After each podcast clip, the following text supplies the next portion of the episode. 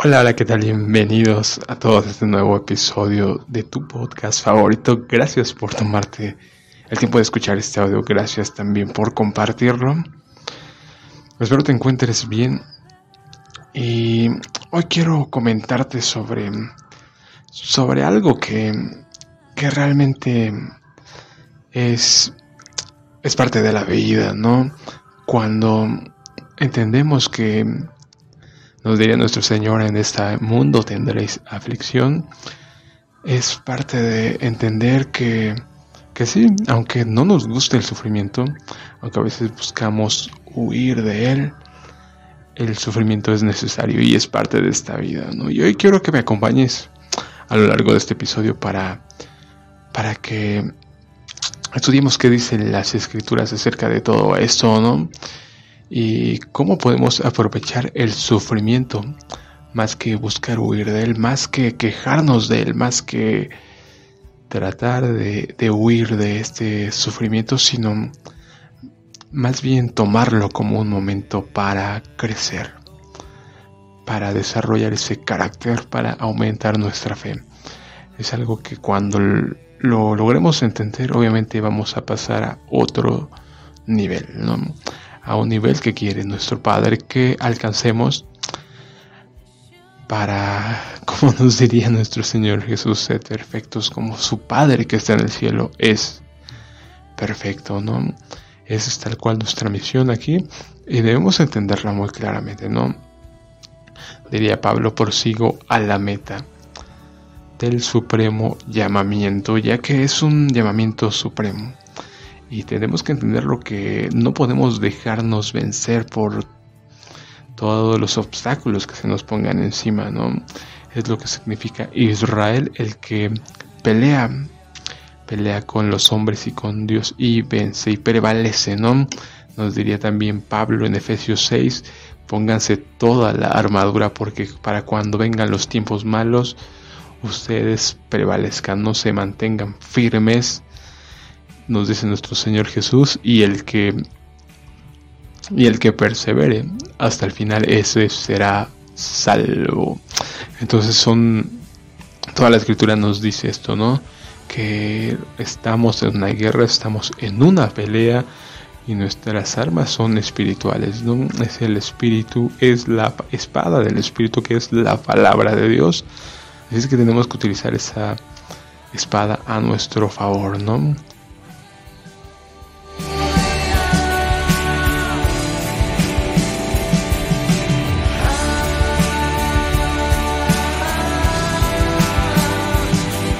Santiago capítulo 1, versículo del 2 al 6. Esta carta de Santiago que se ha vuelto una de mis cartas favoritas. Realmente te invito a que estudies todas estas cartas. Carta de Santiago, carta de cartas de Pedro, cartas de Juan, que para mí son muy, muy, muy útiles, como lo es toda la escritura. Y también a veces cuando necesito este un poco de tranquilidad, un poco de, consejo, voy a estas cartas, no a carta de Timoteo, ya que Pablo nos da muchas palabras de aliento, muchas palabras de ánimo. Y, te invito a que tú también cuando busques esa, esa iluminación, acudas como siempre a la escritura, no a la palabra. Y aprendas de eso, ¿no? ¿Qué, es lo que puedes hacer en, estos, en estas situaciones? Amados hermanos, cuando tengan que enfrentar cualquier tipo de problemas, considérenlo como un tiempo para alegrarse mucho. Porque ustedes saben que siempre que se pone a prueba la fe, la constancia tiene una oportunidad para desarrollarse. Siempre que se pone a prueba la fe como algún día platicábamos, ¿no? Entiendo que es como en el gimnasio o como en cualquier tipo de situación, ¿no? Necesitas ir avanzando, no podemos quedarnos en el mismo lugar, debemos buscar ser más rápidos, más fuertes, más resistentes, ¿no? Y hoy en especial en mi vida creo que lo he estado experimentando, ¿no? Porque a veces pensamos que, que acercarnos a Dios va a ser una vida color de rosa, va a ser vivir en una burbuja donde nada te pase, nada te toque, pero no es otra cosa sino desconocimiento, ¿no? Vemos que Job era un hombre justo y fue realmente probado, ¿no? Satanás lo tocó en todos los aspectos, ¿no? Su familia, su riqueza, su salud inclusive, ¿no? Que le decía a su esposa, maldice a tu Dios y muérete, ¿no? ¿Te imaginas que tu ayuda idónea te diga eso? Lamentablemente no lo dice nuestro Señor Jesucristo, sus peores enemigos serán los de su casa, ¿no? Y hoy viendo a mi alrededor me doy cuenta que es eso, ¿no? La pelea más grande siempre va a ser en tu propia casa, ¿no? Ahí va a estar tu peor enemigo. La constancia tiene una oportunidad para desarrollarse. Nos diría también Pablo el carácter, ¿no? Así que dejen que crezca, pues una vez que su constancia se haya desarrollado plenamente serán perfectos y completos. Vemos para qué sirve la aflicción, para qué sirven estos momentos, ¿no? Para que nuestra constancia crezca y una vez que se haya perfeccionado, que se haya desarrollado, plenamente serán perfectos y completos. Y no les faltará nada si necesitan sabiduría, pídansela a nuestro generoso Dios. Qué importante es esta cita, ¿no? A veces cuando leía la escritura veía, yo decía, ¿qué, ¿qué, está pasando aquí? ¿no? Porque a veces parece que está hablando los escritores de alguna idea y de repente como que parece que cambian por completo, ¿no? Pero no, todo es parte de lo mismo cuando entendemos, cuando estudiamos más detenidamente porque obviamente en estos momentos de aflicción a veces actuamos impulsivamente, actuamos, nos dejamos llevar por los sentimientos, ¿no? Que es parte de nuestra naturaleza, nuestra naturaleza débil, que sí es realmente una de las luchas más complicadas, ¿no? Porque luchas contra ti mismo, ¿no? Lo que te dice tu cuerpo, tu mente, tu pensamiento, ¿no? A veces si estás en un momento complicado sale la tristeza, el enojo, y normalmente podemos podemos actuar erradamente no sabemos que muchas de las situaciones de los grandes desastres pasan en estos momentos de cólera no que, que hay estas peleas de pareja y qué pasa pues se dejan llevar por los impulsos y empiezan los golpes empiezan a la violencia no realmente es por esto no porque no nos podemos controlar. Por eso Santiago nos dice claramente, si a alguno les hace falta sabiduría, pídanla, ¿no? Porque para estos momentos hay que tener que ser sabios, ¿no? También te invito a que leas los proverbios, ahí nos indica claramente esto de, de tener este autocontrol, un hombre que control, se controla a sí mismo es superior a aquel que que conquista una ciudad, no aquel que puede refrenar su boca, también nos diría Santiago. Por eso te invito a que leas por ti mismo toda la carta de Santiago para que tomes en cuenta todos esos consejos, ¿no? que son muy muy útiles en mi vida. Los he puesto en práctica y realmente me han funcionado bastante, ¿no? Siempre pensar antes de hablar y, y no hablar cuando estás enojado, cuando estás, porque normalmente vas a decir algo erróneo, ¿no? necesitan sabiduría, pídansela a nuestro generoso Dios, y Él se la dará, no los reprenderá por pedirla. Cuando se la pidan, asegúrense de que su fe sea solamente en Dios, y no duden, porque una persona que duda tiene la lealtad dividida, y es tan inestable como una ola del mar, que el viento arrastra y empuja de un lado a otro. Sí, cierto nos lleva directamente a la fe, como podemos escucharlo y como hemos estado analizando, ¿no? Para qué son las pruebas, para que nuestra fe sea aprobada, ¿no? Para desarrollar constancia. Primera de Pedro capítulo 4 versículo 1 y 2. Por lo tanto, ya que Cristo sufrió dolor en su cuerpo, ustedes prepárense adoptando la misma actitud que tuvo Él. Aquí está, ¿no? Adoptando la misma actitud que tuvo Él. A veces no entendemos que seguir las pisadas de nuestro Señor es pasar por sufrimientos parecidos a nuestro Señor, ¿no? Es ser partícipes, nos lo dice también Pablo, ¿no? Partícipes en los sufrimientos de Cristo. Adoptando la misma actitud que tuvo Él y estén listos para sufrir también. Pues si han sufrido físicamente por Cristo, han terminado con el pecado. No pasarán el resto de la vida siguiendo sus propios deseos, sino que estarán ansiosos de hacer la voluntad de Dios. Qué interesante, ¿no? Nos lleva a acabar con el pecado, ¿no? Adoptando la misma actitud que tuvo él y estén listos para sufrir también. Pues si han sufrido físicamente por Cristo, han terminado con el pecado no pasarán el resto de la vida siguiendo sus propios deseos, sino que estarán ansiosos de hacer la voluntad de Dios.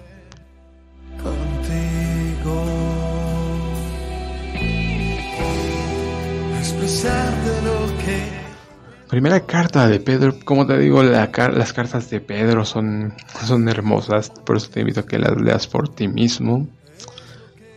Pedro capítulo 1 versículos 6 y 7. Así que alégrense de verdad. Les espera una alegría inmensa, aunque tienen que soportar muchas pruebas por un tiempo breve.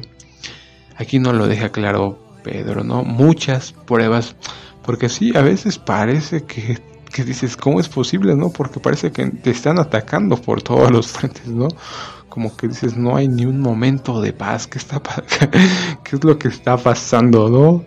Sí, de repente sí es así como que dices, ¿qué oboles, no? Y aquí no lo, no lo dice claramente Pedro, ¿no? Aunque tienen que soportar muchas pruebas por un tiempo breve, sabemos que la vida es breve, ¿no? Y también nos lo dicen los apóstoles Pedro, Judas, inclusive Santiago, ¿no? Que el, la vida, que el hombre es como la flor de la hierba, ¿no? Sale el sol y se marachita y se seca, ¿no? Así tal cual, ¿no? Obviamente citando a Isaías. Aunque tienen que soportar muchas pruebas por un tiempo breve, esas pruebas demostrarán que su fe es auténtica, está siendo probada de la misma manera que el fuego prueba y purifica el oro. Aunque la fe de ustedes es mucho más preciosa que el mismo oro, entonces su fe, al permanecer firme en tantas pruebas, les traerá mucha alabanza, gloria, honra en el día que Jesucristo sea revelado a todo el mundo. Lo, que vemos. Es un, un, entrenamiento que nos está llevando a fortalecer la fe, ¿no? Estas pruebas son un fuego que nos están pasando y nuestra fe está siendo probada por medio del fuego y una vez que salga probada obtendrá esto, ¿no? Que dice, al permanecer firme en tantas pruebas, les traerá mucha alabanza, gloria y honra. Alabanza, gloria y honra, para que no lo nos quedemos pensando en eso, ¿no? En el día que Jesucristo sea revelado a todo el mundo. Obviamente estamos trabajando, estamos acumulando tesoros en el cielo y obviamente nuestra mente no está en este mundo, no está en este momento, como nos diría el autor a los hebreos, somos extranjeros, ¿no? Buscamos una patria que es la patria celestial y obviamente nuestra mente, nuestro pensamiento está más allá de este mundo. Estamos esperando que venga a nosotros tu reino Así es que esperamos esto. Alabanza, gloria y honra en el día que Jesucristo sea revelado a todo el mundo.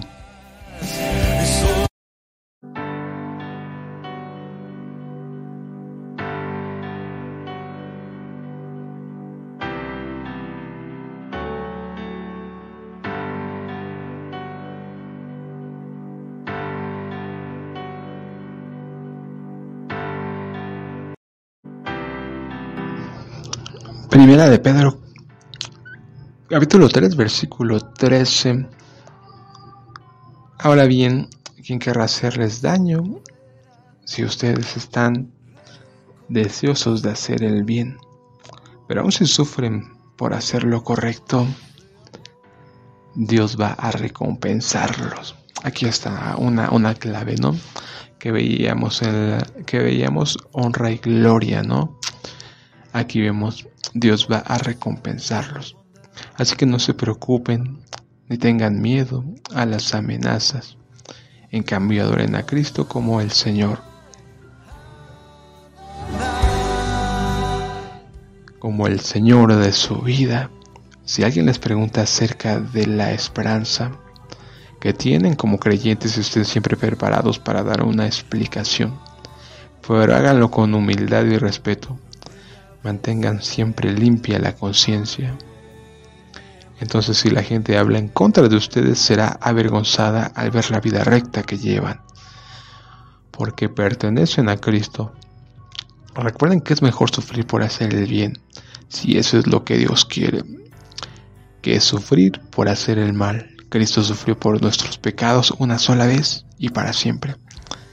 Él nunca pecó, en cambio murió por los pecadores para llevarlos a salvo con Dios.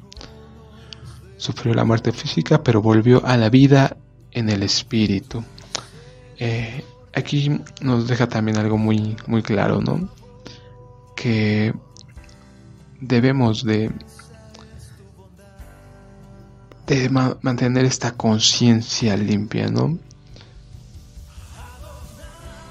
Y que Dios va a recompensarnos. Sabemos que obviamente también nos dirían, para Dios no se hace nada en vano, ¿no? Entonces sabemos que si nosotros estamos soportando sufrimientos por hacer el bien, sabemos que esperamos una recompensa, ¿no? diría también Pablo, me espera la corona de justicia está reservada para todos aquellos que buscan hacer el bien. Entonces, es algo que hoy también quiero que medites y que te quedes con eso, ¿no? Que, que busquemos nosotros hacer siempre el bien, ¿no? También nos lo diría Pablo, siempre que esté de su parte, busquen hacer el bien, no busquen tener paz con todos, porque a fin de cuentas es algo que he entendido y es algo que siempre busco transmitir, ¿no? Somos responsables de nuestros actos, no somos responsables de lo que hagan los demás, no podemos cambiar el comportamiento de los demás, podemos influir con nuestro testimonio, sí, pero al fin de cuentas el que toca los corazones de cada uno a nuestro alrededor es el Espíritu de nuestro Padre. Es el que cambia a las personas, el que quebranta, el que redarguye, pero nosotros nuestra obligación es preocuparnos por lo que estamos haciendo nosotros, ¿no? Como te lo he contado desde el jardín del Edén, buscamos siempre culpar a los demás, ¿no? Dice, diría Adán, la mujer que tú me diste, ¿no? Así veo, como te lo he platicado, veo a mis hijos que siempre están buscando echarse la culpa el uno al otro, ¿no? Y nosotros también como adultos buscamos echarle la culpa a todos menos asumir las consecuencias y la responsabilidad, ¿no? Es algo que nos frena y nos detiene porque así es Jesucristo no vino a culpar a nadie, ¿no? De hecho, él vino a tomar todas las culpas. Entonces no podremos no podremos alcanzar esa estatura del varón perfecto hasta que nosotros dejemos de culpar a los demás y de y absorbamos, ¿no? que nos dice el libro de Proverbios, el amor cubrirá multitud de pecados, ¿no? Multitud de errores. Entonces, al fin de cuentas, es necesario que amemos, que amemos como nos indica la escritura, ¿no? Como amemos a nuestro prójimo, amemos a Dios por sobre todas las cosas y a nuestro prójimo como a nosotros mismos y que perdonemos las ofensas que nos hagan los demás, ¿no? Eso es el amor, ¿no? A absorber esta culpa como nuestro Señor Jesucristo absorbió toda la culpa del mundo. Aun, aunque Él nunca pecó, cargó con todos los pecados de el mundo. Así es que tendremos que entender que ese es nuestro, esa es nuestra meta, que es a lo que tenemos que enfocarnos, ¿no? En buscar, buscar llegar a eso, a poder no culpar a los demás, sino tomar siempre esas ofensas y quedarnos con ellas, ¿no? Como diría Isaías 53, ¿no? varón de dolores, experimentado en quebranto, no abrió su boca. Así es que por eso te digo que es tan importante lo que dicen todos estos escritores, ¿no? Controlar nuestra lengua, siempre buscar eso, ¿no? Que sobre todo el amor se muestra en cada uno de nosotros.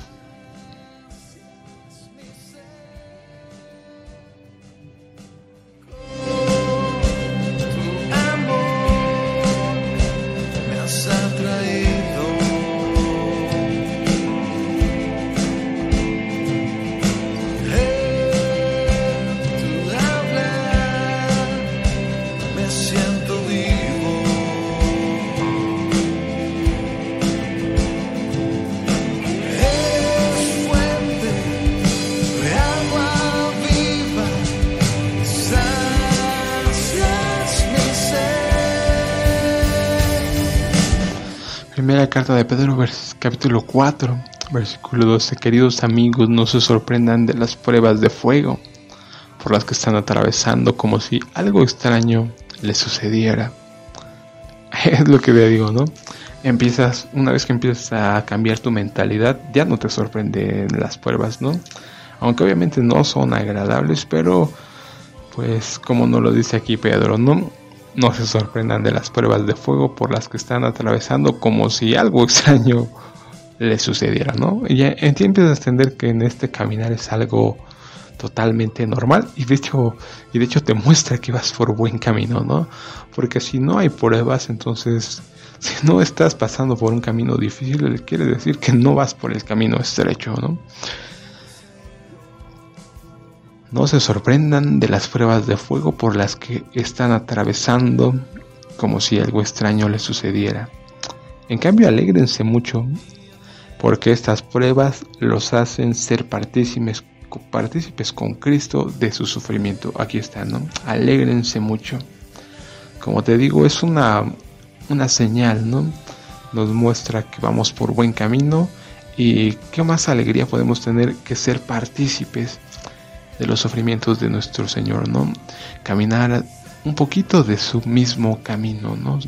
De sus mismas pisadas, que nos decía nuestro Señor Jesucristo, cada quien tome su cruz y sígame, ¿no?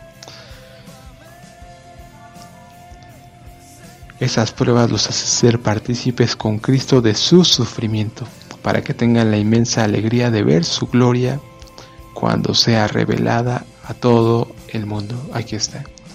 Para que tengamos, para que tengan la inmensa alegría de ver su gloria cuando sea revelada a todo el mundo.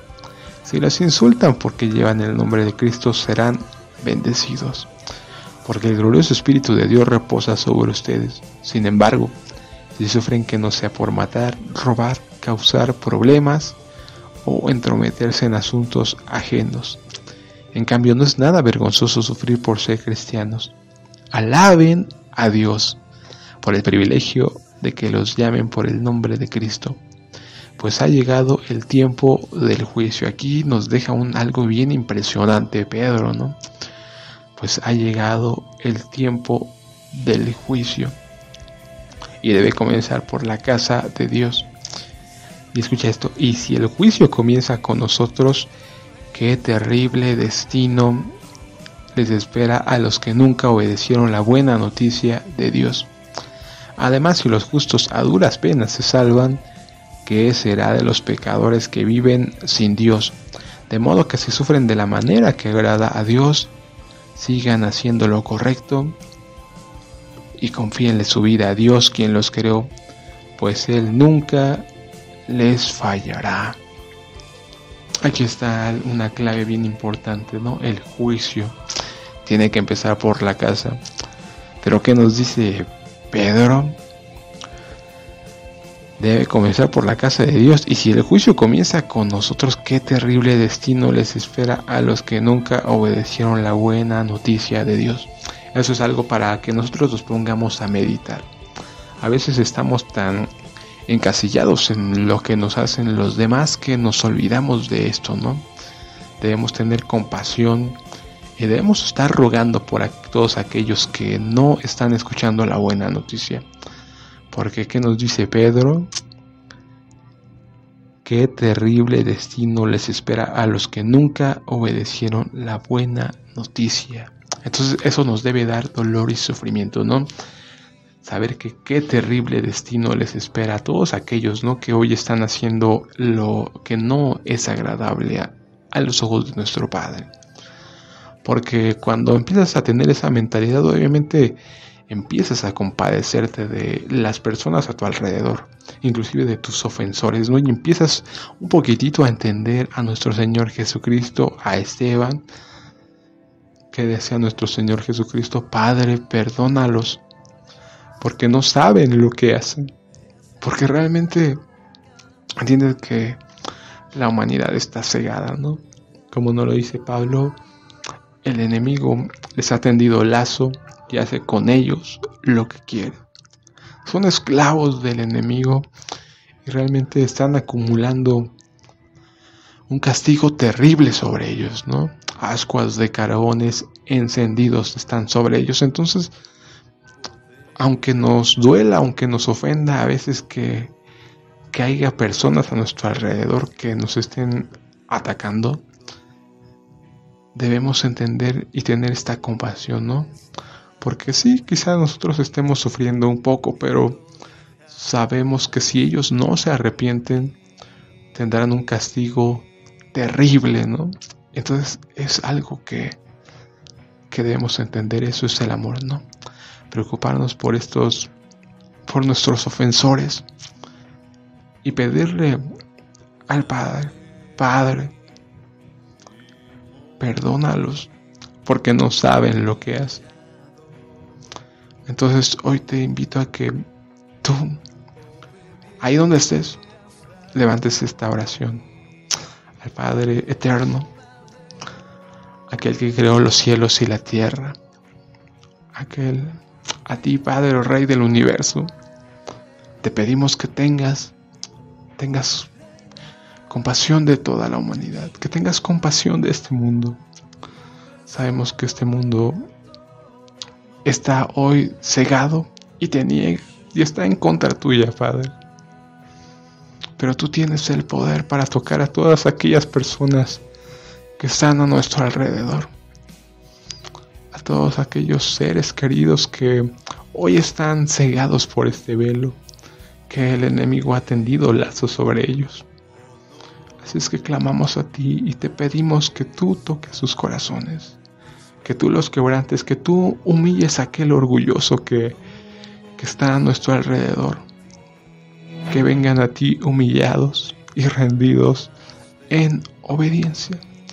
Y aún a nosotros mismos, que nos examines y que examines si hay camino de perversidad en cada uno de nosotros, que nos muestres nuestros defectos que nos muestres lo malo que hay en nosotros para poder agradarte, para poder servirte como tú quieres, para que se haga siempre tu voluntad, así en el cielo como en la tierra. Y hoy esperamos que venga a nosotros tu reino. Amén. Gracias Padre. Así es que te dejo con esto para que medites, para que tú también te enfoques en lo eterno y busquemos ante todo lo que nos ofrece nuestro Padre, vida eterna, gloria y honra. Por mi parte sería todo y nos estamos viendo en otro episodio. Hasta luego.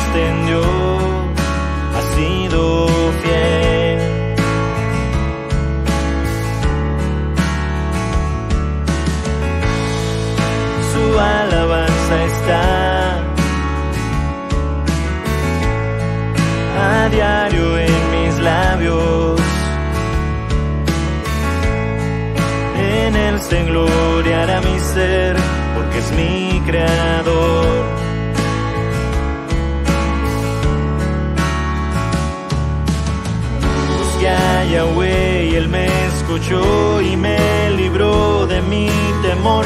Lumbrera ha sido sobre mí y yo le engrandeceré. En mi aflicción él atendió a mi clamor. Qué dichoso soy de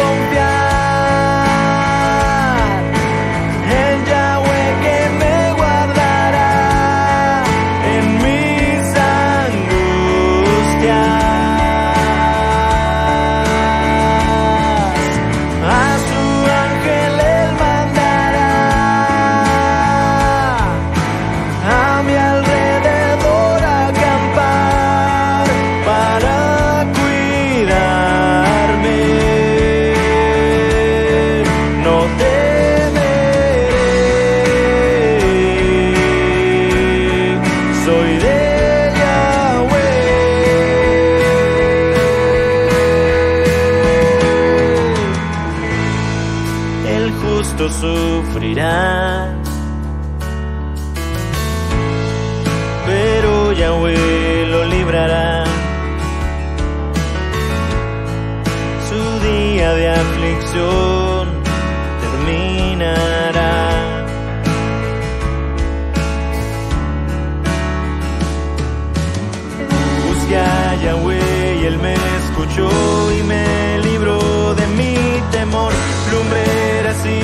sobre mí, yo le engrandeceré. En mi aflicción él atendió a mi clamor.